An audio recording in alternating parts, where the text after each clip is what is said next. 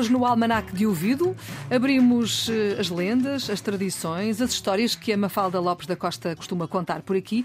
E neste dia especial, neste dia 25 de dezembro, Mafalda, vamos tentar perceber qual é a origem do presépio. Pode ser? Do presépio, exatamente, que vemos todos os natais, mas não nos interrogamos sobre quem é que inventou esta coisa chamada presépio. Ora, a criação do presépio foi obra de São Francisco de Assis, o fundador da Ordem Mendicante Católica dos, dos Franciscanos, e diz-se que por volta de 1223 terá sido o ano da invenção do presépio por São Francisco, que pretendia ensinar de forma simples aos então iletrados, e eram muitos, o analfabetismo na altura era muito. vigorava uhum. e muito, e, neste caso, aos iletrados da região de Assis, em Itália.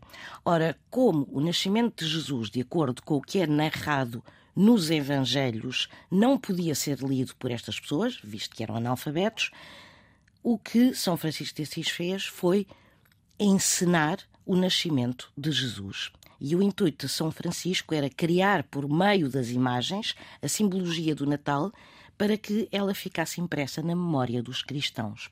E foi aí que se cunhou esta tradição de termos sempre um presépio. E conseguiu.